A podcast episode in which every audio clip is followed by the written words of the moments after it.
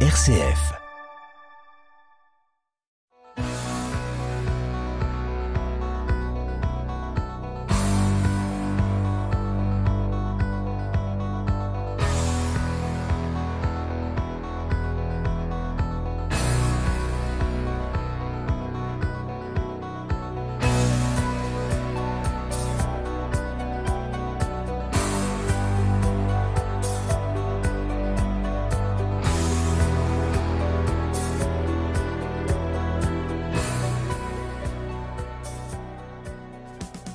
Bonsoir à toutes, bonsoir à tous. C'est toujours avec le même plaisir, est-il besoin de le préciser, que je vous retrouve pour votre magazine. On fait pour s'entendre du mardi soir à 19h15 et du samedi suivant à 18h15. On est fait pour s'entendre, qui est à l'écoute de toutes les actualités sans être sourde à leur caractère parfois dérisoire et qui prône la réflexion sans la prise de tête.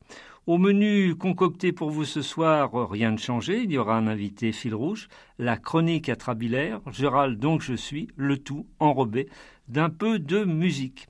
J'espère que cette euh, première semaine de rentrée s'est bien déroulée pour vous et je vais m'efforcer, une nouvelle fois, de vous faire passer une bonne soirée. Ce soir, mon invité est l'écrivain Éric Pessan. Il vient nous présenter son dernier roman paru aux Forges de Vulcain, Ma Tempête. Nous y faisons la connaissance de David, comédien et metteur en scène de théâtre. Encore sous le choc, il vient d'apprendre que sa mise en scène de La Tempête de Shakespeare, après trois ans d'efforts, de travail, ne se fera jamais. Une nouvelle qui ne va pas arranger ses rapports avec sa femme, qui elle fait un métier dit sérieux, rapporte un salaire fixe au foyer et souhaite de plus en plus explicitement le voir exercer entre guillemets un vrai métier. Ce jour-là, la crèche est en grève et en l'absence de son épouse, David doit garder leur petite fille toute la journée. Il va en profiter pour l'occuper, surtout oublier son spleen, transformant leur domicile en scène de théâtre. Ainsi, il revisite, rejoue la tempête de Shakespeare accueilli à bras ouverts par l'imaginaire enfantin.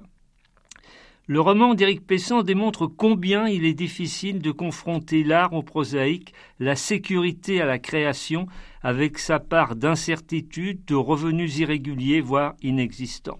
David a une, a une haute idée du théâtre dans une société marketing qui ne résonne qu'en dividendes et en bénéfices. Les artistes ont un statut à part dans notre monde, mais n'en sont pas moins tributaires de contingences matérielles, de factures à régler. Quand ils ne sont plus productifs, on les remet en question. Cette tempête est aussi l'histoire du naufrage d'un couple. Éric Pesson a écrit de nombreux romans, mais aussi des fictions radiophoniques et des textes de théâtre. Nous le retrouvons en duplex du département de la Sarthe. Éric Pesson, bonsoir. Bonsoir. Soyez le bienvenu dans les faits pour s'entendre. Merci beaucoup. Mais avant de vous retrouver longuement pour un dialogue à bâton rompu, il y a une tradition dans cette émission, c'est de la commencer avec la chronique atrabilaire, je râle, donc je suis. Pour ma part, j'ai connu une époque pas si lointaine où la présence d'un ou d'une candidate d'extrême droite au second tour d'une présidentielle relevait de la pure science-fiction. Désormais, non seulement on s'y est habitué, mais la possibilité qu'une telle candidate ou candidat puisse gagner la magistrature suprême est fort crédible.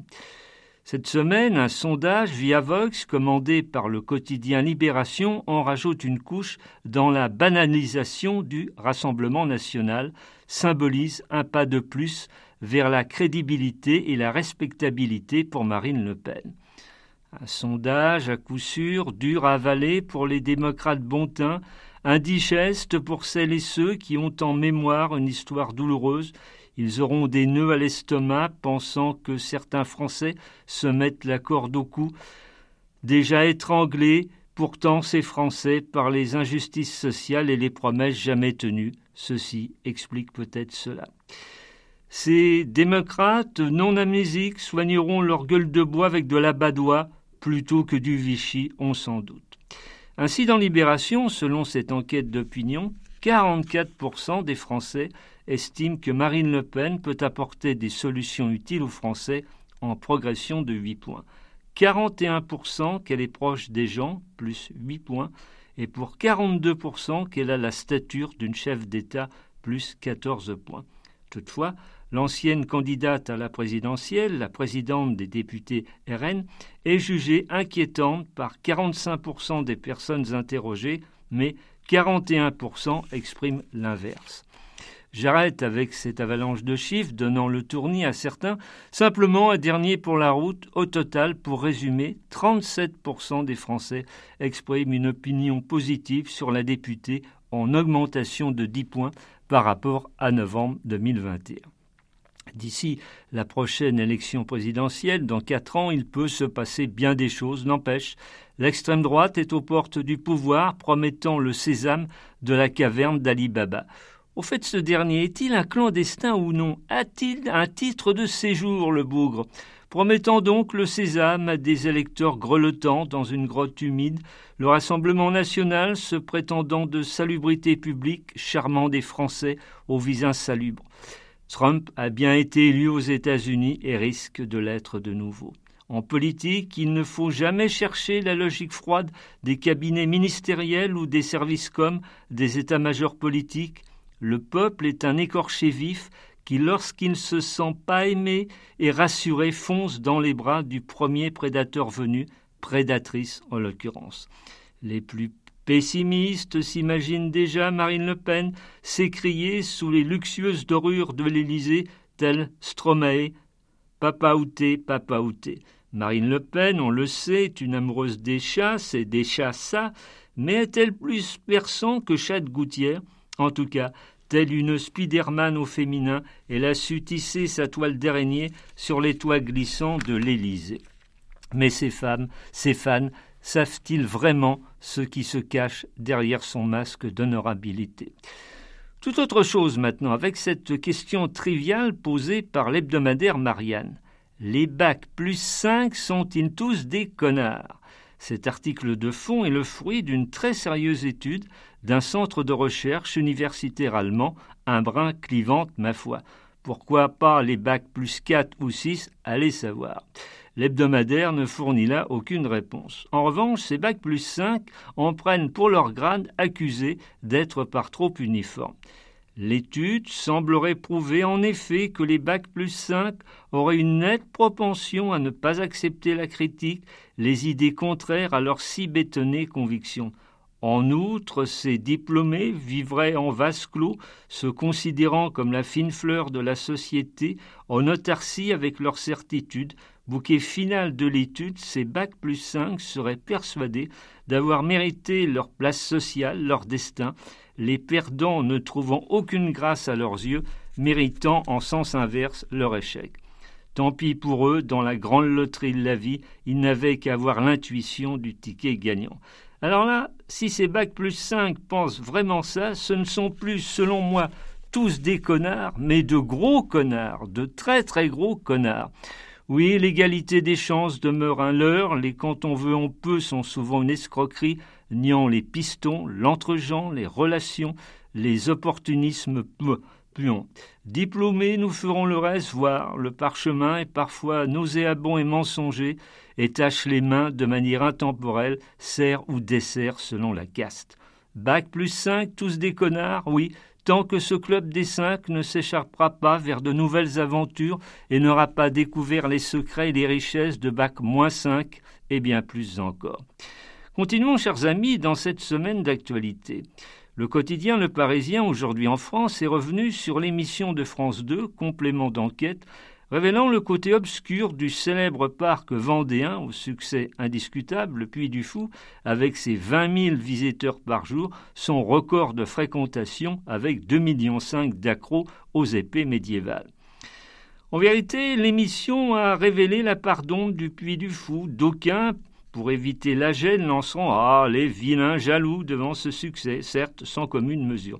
N'empêche, certains éléments révélés par complément d'enquête posent pour le moins des certaines questions gênantes, soulèvent des problèmes, pour ne pas dire des scandales.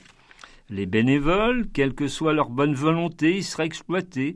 L'expansionnisme suspect du parc grignoterait sans scrupule les terres agricoles alentour, sans compter la prise de contrôle du capital par la famille de Villiers. Une prise de contrôle pas OK, quels que soient les visiteurs. Bref, des manants suppliciés par les gourous de la secte de Villiers aux manettes. Difficile de faire la part des choses, même si Philippe de Villiers a depuis longtemps les propos et le look d'un traître de cap et d'épée, naviguant toutefois à droite, certes, mais à géométrie variable, ayant loué Monseigneur Macron, lui permettant ainsi de faire survivre le Puy du Fou lors du confinement, avant de le vilipender promis au geôle de la Bastille. Qu'on se le dise, Philippe de Villiers, c'est un spectacle son et lumière à lui tout seul, un as de l'improbable, sachant électriser à tout va, sans jamais faire des étincelles. Malgré tout, ses livres sont souvent des best-sellers, il faut le reconnaître. Sa voix chointante nous rappelle un peu le Bourville de l'eau férigineuse en beaucoup moins drôle et touchant. Longue vie, malgré tout au puits du fou, à condition qu'il ne réinvente pas l'histoire. Toujours dans le Parisien cette semaine, le quotidien s'est posé cette question alors que la Coupe du Monde de rugby est partie pour deux mois. Pourquoi Fabien Galtier, l'entraîneur de l'équipe de France, a des lunettes aussi pourries? Un peu de grosses lunettes de piscine, voyez. Après enquête du journal, il porte des lunettes de sport en plastique incassables parce qu'il les cassait toutes, justement. Le fabricant de ces lunettes improbables est une société lyonnaise spécialisée dans les lunettes pour sportifs et pour enfants turbulents. Voilà où on est réduit notre société médiatique en mettre plein la vue pour une incongrue histoire de lunettes. En même temps, c'est devenu la marque de fabrique de Fabien Galtier avec ou sans ballon ovale. N'empêche qu'on le veuille ou non, le look de personnalité connue est important lorsqu'il permet de les identifier tout de suite. Les silhouetter en un coup de crayon est un signe de gloire. Par exemple, qui n'aurait pas reconnu en veste cardin, jean, chaussures blanches et gitane aux lèvres Serge Gainsbourg Et Giscard, avec son unique mèche bien lisse et son accordéon, il n'était pas Mimi? Sans parler de François Hollande, le nouveau James Dean sur son scooter, casque Daft Punk sur son crâne au-dessus de toute tempête. J'arrête la liste. Fabien Galtier a bien le droit de porter les lunettes qu'il veut et ceux qui n'aiment pas le rugby d'aller voir ailleurs. Nous, notre marque de fabrique est plutôt auditive, on a l'oreille affective à travers les ondes, depuis si longtemps qu'on est fait pour s'entendre.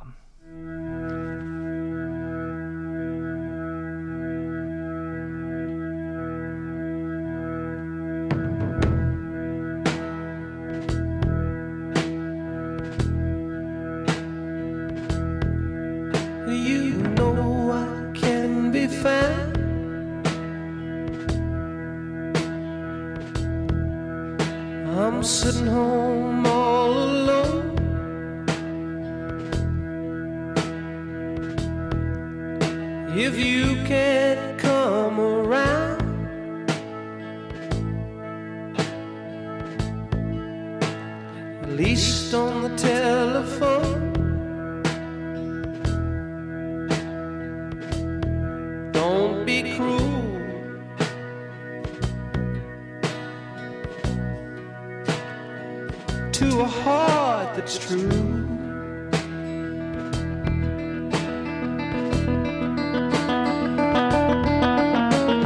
Baby, if I made you mad,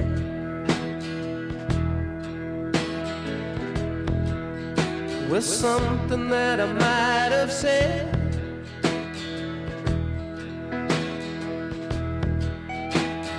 Please let's forget the past.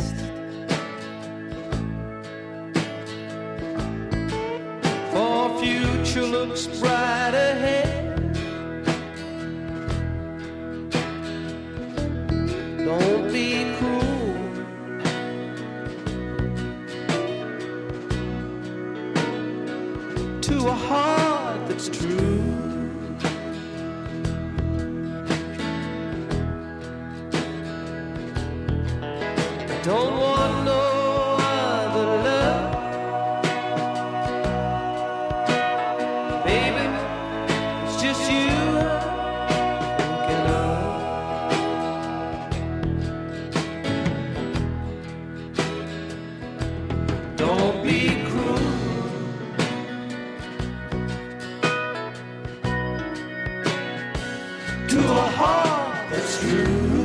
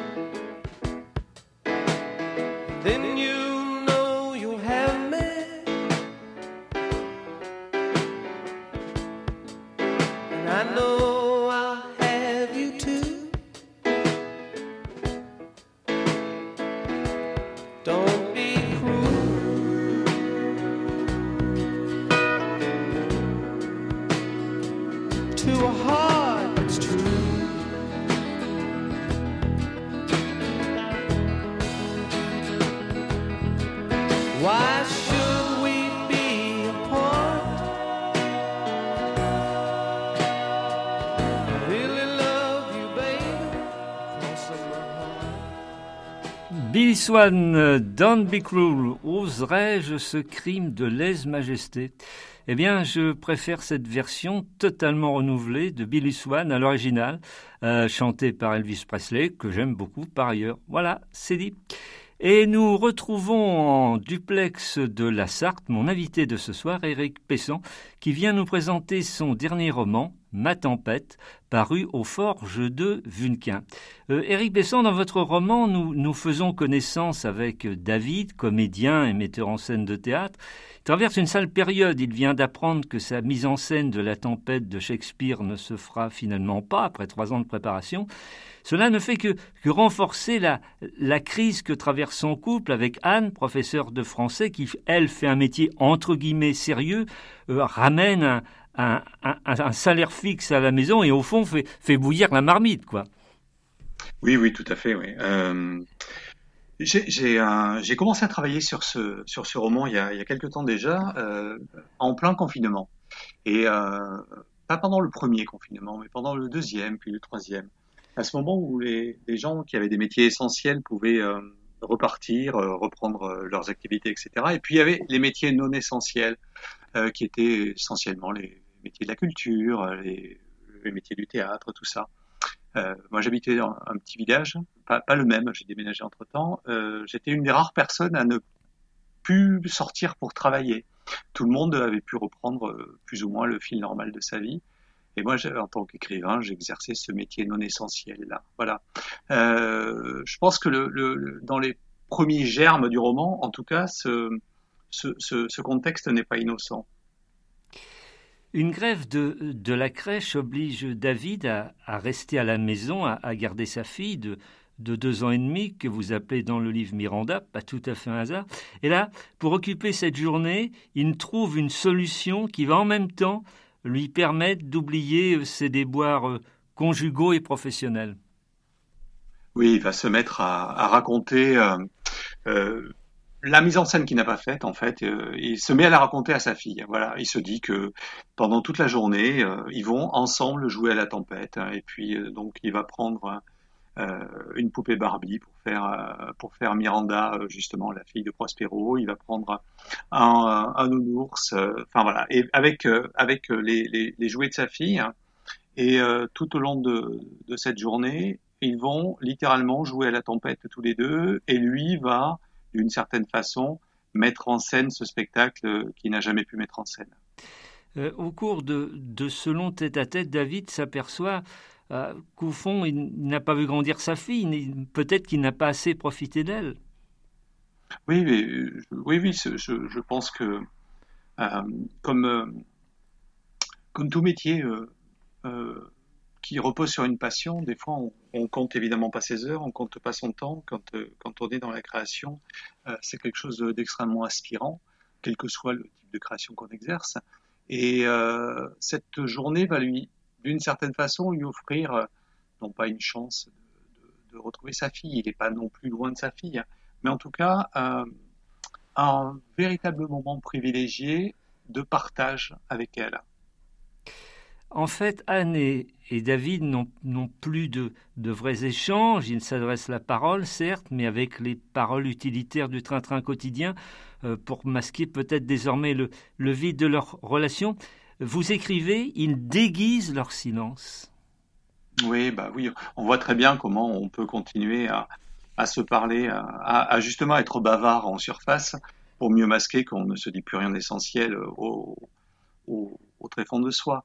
Euh, je, je, suis, je, je, sais même pas d'ailleurs si, euh, euh, si David et son épouse sont en train de, enfin, si leur couple est en train de sombrer. En tout cas, il y a un moment où celui qui est contraint de rester à la maison parce que c'est pas voulu, c'est pas pensé, c'est parce qu'il a plus de travail à l'extérieur, ça crée forcément des tensions vis-à-vis -vis de la personne qui est en train de courir dans tous les sens et qui manque de temps pour, pour, pour, son quotidien. Alors, David est, vraiment dans une impasse. Il a perdu son statut d'intermittent du spectacle depuis six mois. Il a un peu la scoumoune et, et, on le fuit par peur de la contagion. David en est persuadé. Il n'y a pas d'amitié en cas de naufrage. Oui, c'est complètement vrai, oui.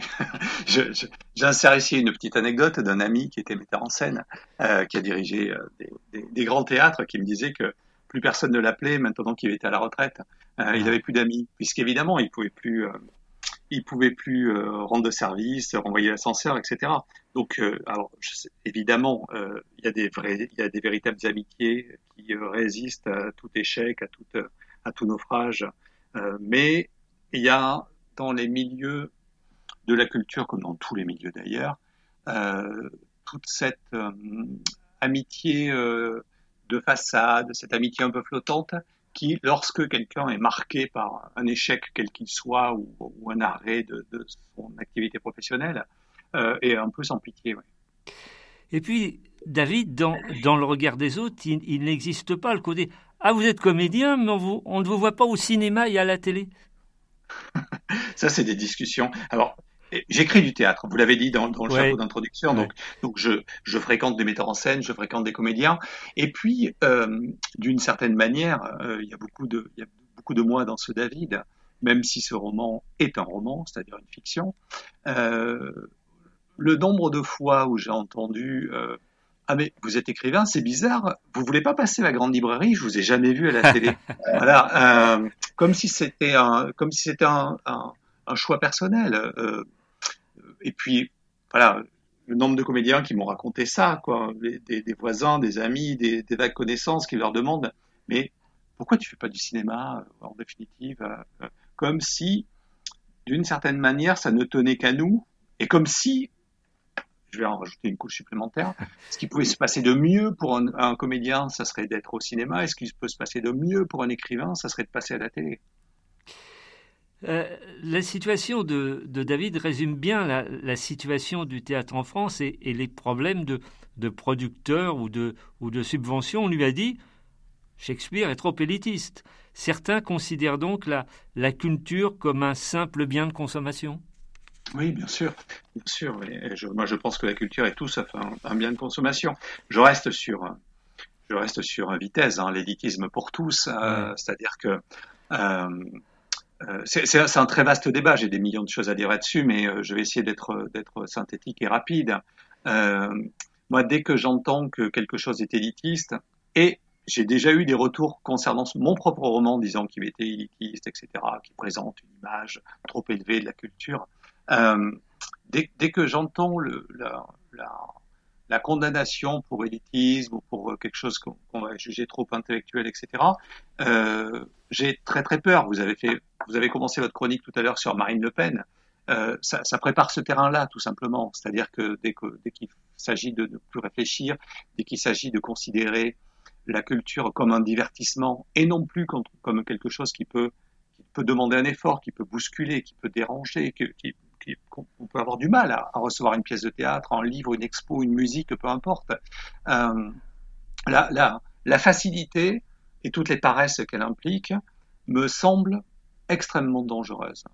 Et je, finis juste, euh, moi, en, parallèle de, de mon travail d'écriture, ça fait des années que j'anime des ateliers, que je les anime plutôt avec des publics qui m'ont pas invité. Donc, je vais dans les collèges, les lycées, j'ai travaillé en hôpital psychiatrique, en prison, c'est-à-dire dans des endroits où euh, euh, les gens se sont pas inscrits d'eux-mêmes. C'est des gens qui les ont, qui, les ont inscrits de force. On va dire les publics contraints, j'adore ça. Et je, crois que ce travail-là est un travail euh, qui vient nourrir cette, cette utopie d'élitisme pour tous. L'idée, c'est de ne pas abaisser la création d'une certaine façon pour la rendre immédiatement accessible, mais de travailler, de, de rencontrer les gens, de, de leur montrer que euh, cet élitisme peut les concerner.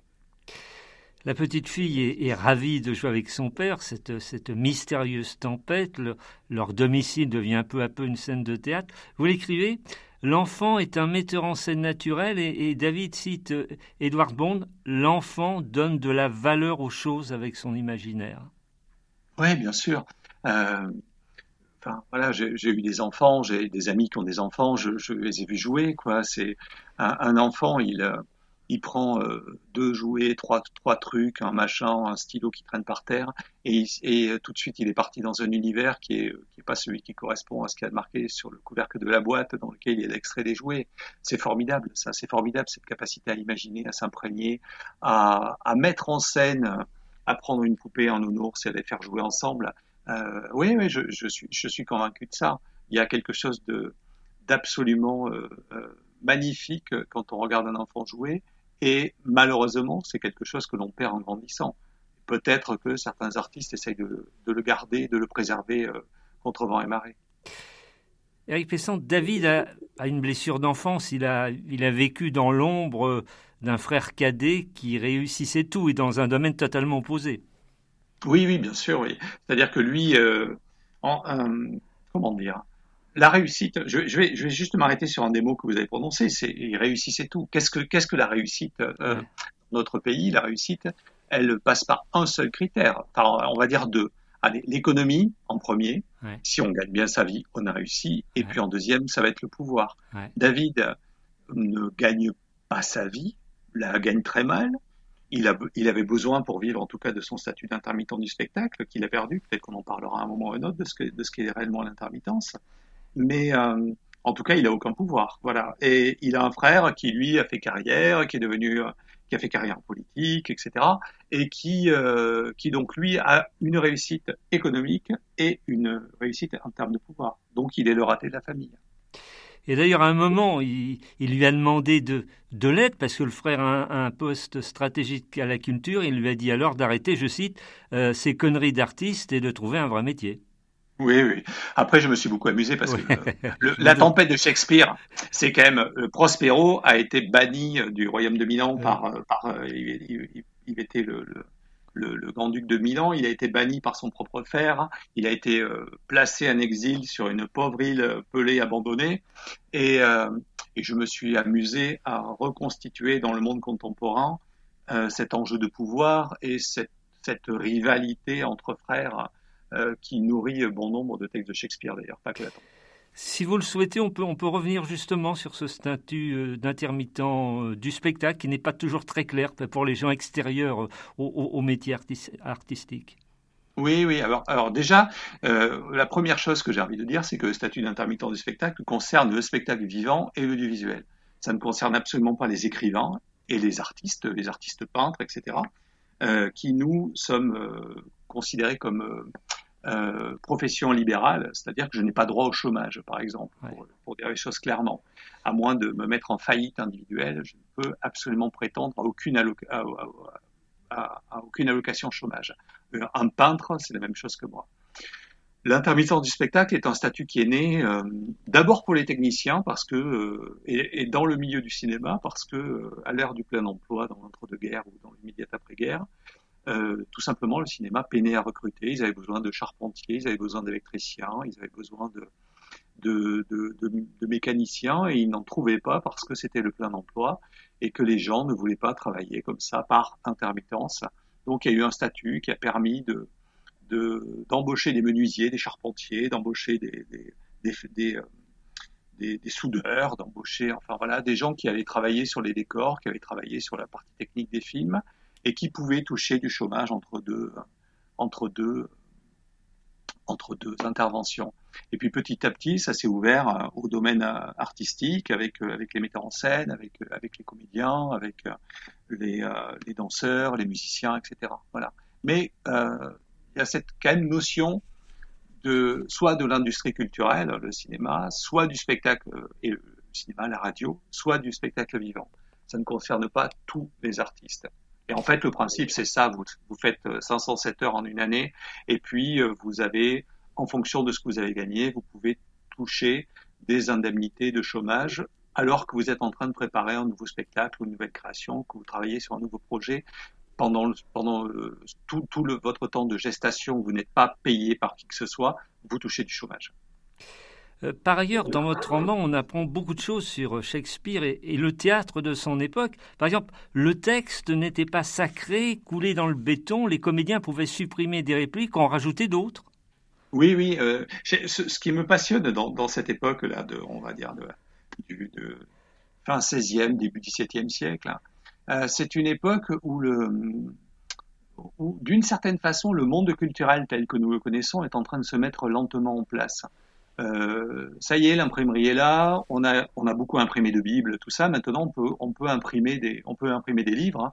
À la même époque que Shakespeare, le premier vrai best-seller de la littérature mondiale, c'est Don Quichotte de Cervantes, qui va être traduit, qui va partir vers l'Amérique, qui va, le livre va être diffusé partout largement et devenir un vrai best-seller. En même temps, les théâtres se créent en tant que théâtre.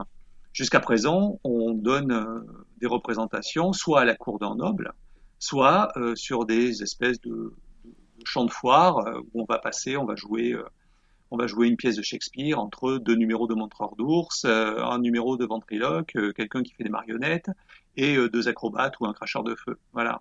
Euh, tout ça dans un bordel incommensurable, puisqu'en même temps, il y a des commerçants qui passent, on peut acheter à manger, on mange sur place, ça crie, ça hurle, ça se lève, ça part, ça claque les portes, ça rigole et ça pince les fesses. Euh, voilà, ce qui m'intéressait dans, dans cette époque-là, c'est que les premiers théâtres, avec des gradins, avec une scène, avec euh, de quoi éclairer à peu près, euh, et euh, des premiers vrais systèmes de poulies, de, de, décors qui peuvent se changer, tout ça, c'est en train de se mettre en place. Donc je, je, trouve, je trouve vraiment cette, cette, cette période absolument passionnante.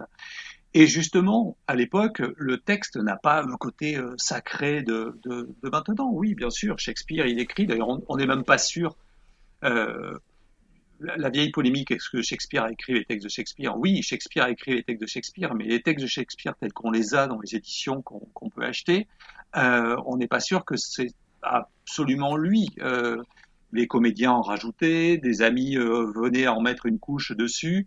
Certains textes ont été recomposés de mémoire. Le texte de la tempête, par exemple, a été recomposé de mémoire par les, par les comédiens de Shakespeare après, après la mort de Shakespeare.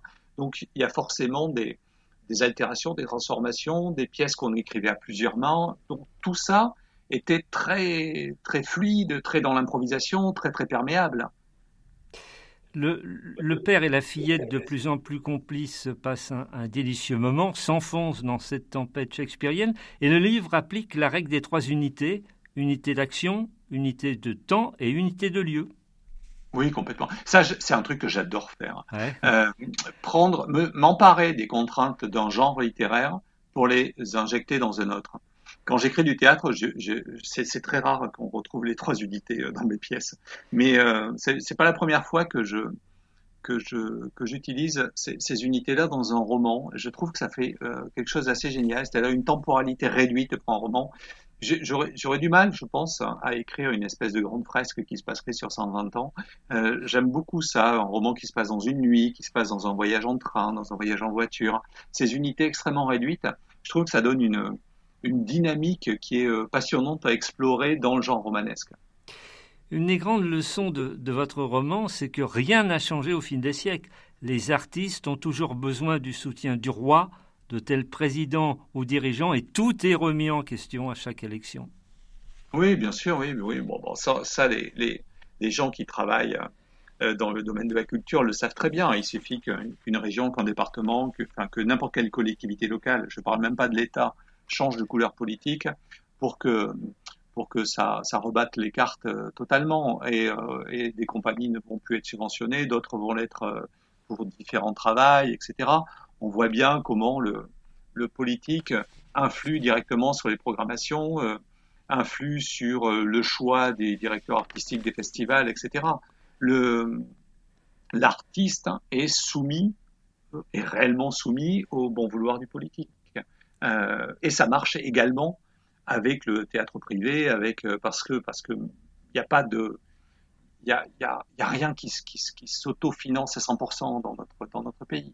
Euh, il y a des aides, il y a des aides à la création, il y a des aides euh, diverses et variées qui permettent une pluralité culturelle qui est, qui est bienvenue, mais qui est tout le temps, tout le temps, tout le temps en danger. Et si je peux me permettre, c'est totalement inaudible depuis un an, en cette période d'après-Covid, de guerre d'Ukraine et de, d'attaques sur les, régimes des retraites mais la culture est attaquée en ce moment. Les, centres culturels perdent, perdent du budget, les artothèques ont des gels d'acquisition, les, euh, les, centres, dramatiques nationaux, toutes les salles de SMAC, les scènes de musique actuelles ont des budgets qui diminuent. Il y a moins de spectacles, il y a moins de capacité de, production et donc il y a moins de diversité. C'est ce qui se passe en ce moment même. Vous avez été très tôt un, un, grand lecteur, puis logiquement eu envie de, de construire votre propre univers, de, de, raconter vos histoires. Quel a été le déclic? Quand avez-vous osé prendre la plume, Eric Oh, je ne sais pas. En fait, le, le, le, le déclic, je, je, sais réellement, très sincèrement, je ne sais pas quand il s'est produit. Quand j'étais en CP, il s'est passé un truc merveilleux. On m'a appris à lire et à écrire. Et euh, les quelques BD que mon père avait, euh, il n'y avait, avait pas vraiment de livres chez moi. Mais en tout cas, mon père euh, lisait euh, Tintin, Astérix, Lucky Luke. Euh, et je me suis mis à pouvoir comprendre ce qu'il y avait dans les cases. Je trouvais ça magnifique. et je me suis mis, je sais pas, dès l'école primaire, à essayer d'inventer mes petites histoires, à lire. J'avais du plaisir à lire. J'ai inventé des petites histoires, des petits machins, des petits trucs. C'était, c'était, ça n'avait la valeur que que, que, de ce que peut faire un enfant de, de 7 ans, 8 ans, 9 ans, 10 ans. Hein. Et euh, j'ai continué au collège. Et en fait, c'est surtout ça qui est étonnant, c'est que je n'ai jamais arrêté. Et c'est ce qui me pose question quand je regarde, quand j'observe les enfants, euh, mes propres enfants, les enfants des autres, c'est que le gamin, quand il est petit, il va dessiner, il va écrire, il va chanter, etc. Et à un moment, il n'ose plus. Et je crois que là, il y aurait vraiment quelque chose à interroger dans l'ensemble de nos, pratiques éducatives et, euh, et scolaires pour savoir qu'est-ce qui fait qu'à un moment, un enfant arrête d'écrire pour son plaisir, arrête de lire, arrête de, de, de, chanter, arrête de dessiner. Vous aimiez aussi vous faire peur, je crois. Vous étiez un amateur de, de lecture avec Maison hantée. Ouais, oui, bien sûr. Oui, oui. Après, euh, moi, je, enfin, je, je, je, suis venu de la culture populaire. Hein. J'ouvre, j'ouvre une petite parenthèse.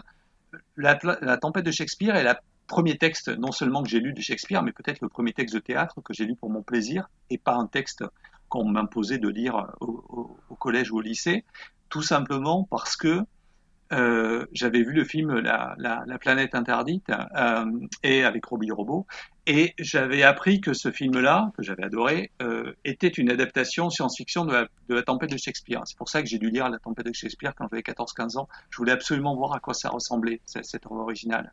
Je ferme la parenthèse, mais oui, moi j'ai été un lecteur de, de science-fiction, de fantastique euh, et je suis venu petit à petit à la littérature générale. Euh, en gardant ce, ce, fil de la lecture plaisir. En fait, je lisais pour mon plaisir. Je lis toujours pour mon plaisir. Eric, il nous reste très peu de temps, mais on, l'a un petit peu évoqué tout à l'heure. Euh, en tout cas, en, en, en, 2017, vous avez publié chez Albin Michel un roman de politique fiction, La nuit du second tour, imaginant la victoire de l'extrême droite, sauf qu'aujourd'hui, cette possibilité électorale s'éloigne de plus en plus de la fiction. Vous êtes étonné, inquiet de cette vague extrémiste droitière en France et en Europe? Oui, bien sûr, je suis, je suis... Alors, étonné, je ne sais pas, parce que comme vous l'avez dit très bien dans votre chronique, ce qui semblait de la science-fiction il, y a, il y a 15 ans, maintenant, c'est habitué à voir immanquablement le, l'extrême le, droite avec des scores très hauts, et en tout cas la présence de l'extrême droite au second tour de, de, toutes les élections importantes. Donc, euh, je suis plus étonné, je suis extrêmement peiné, chagriné, et euh, je pense que euh, c'est pareil. Je, je, je, on a envie de, réfléchir tout de suite en termes de, solutions. Je n'en vois pas, à part, euh, à part euh, bah voilà, remonter ses manches et, euh, aller parler avec les gens. Mais, mais je suis. Je, suis à la fois chagriné de ça. il, faut, il faut se souvenir que le, Front National est né en même temps que le Parti écologique en France. Ils se sont présentés tous les deux ensemble au même, pour la première fois à une élection présidentielle. Quand on voit le monde dans lequel on vit, qui est un monde extrêmement menacé, et qu'on voit le peu de voix des écologistes à côté du, nombre de voix considérable du Front National, enfin du Rassemblement National, des partis d'extrême droite, c'est absolument terrifiant. Donc oui, oui, je, suis, moi je suis terrifié, je suis très, très, très inquiet, et, euh, et je pense que sincèrement, euh, la, la, la, gauche aussi, la gauche traditionnelle a aussi sa grande responsabilité là-dedans. Euh, il manque, euh, il manque d'union. Enfin bref, on va, ça, ça, sera un débat très très très long, mais voilà, je suis extrêmement extrêmement extrêmement angoissé par tout ça. Ouais. L'horloge a, a, rendu son verdict impitoyable. Nous arrivons au terme de l'émission. Je, je, rappelle le titre de votre dernier roman, Éric Pessan, Ma tempête, paru aux au Forges de Vulcain. Question rituelle à chaque invité. Est-ce que vous voudriez ajouter quelque chose que, que mes questions n'auraient pas évoqué? Euh, Qu'est-ce que je pourrais dire d'autre? Euh, J'espère que c'est un roman joyeux, voilà, malgré oui, ça tout, sur le, oui. le, pouvoir de l'imaginaire, sur le lien d'un père avec une fille. Voilà, j'avais envie, euh, après avoir écrit des textes beaucoup plus sombres, j'avais envie d'écrire un roman euh, beaucoup plus joyeux, même s'il ne contourne pas des, des questions essentielles. Euh, voilà, j'espère que ce livre est joyeux. Je vous le confirme, oui, oui. Euh, il nous reste encore quelques secondes quand même. Quelle sera votre prochaine création Un nouveau roman Un, un texte de théâtre Autre chose? Euh, eh bien, figurez-vous que demain, je publie un livre euh, en littérature jeunesse, un livre ah. pour des grands adolescents, qui s'appelle Le soleil est nouveau chaque jour et qui raconte l'histoire d'une vingtaine de jeunes adultes qui vont s'installer en haut de, des arbres d'une forêt qui doit être rasée pour qu'une multinationale y installe une plateforme logistique de vente par correspondance. J'ai bien voilà. fait de, de, de, poser la question. merci, merci beaucoup de votre présence sonore depuis la Sarthe, Éric Pessan. Merci beaucoup, Yannick. Euh, et, et, et, bonne soirée dans la Sarthe, Éric. Pardon? Bonne soirée dans la Sarthe, Éric. Oui, merci à vous aussi. Merci. Merci à Eric Godaillé qui officie à la réalisation technique de cette euh, émission, comme de coutume. Merci à vous, chères auditrices, chers auditeurs, de votre bienveillante attention, de votre fidélité jamais démentie depuis tout ce temps. Je vous souhaite une belle, une excellente soirée. Je réitère mes deux formules habituelles. Gardez la forme, faites le maximum de belles choses. Salut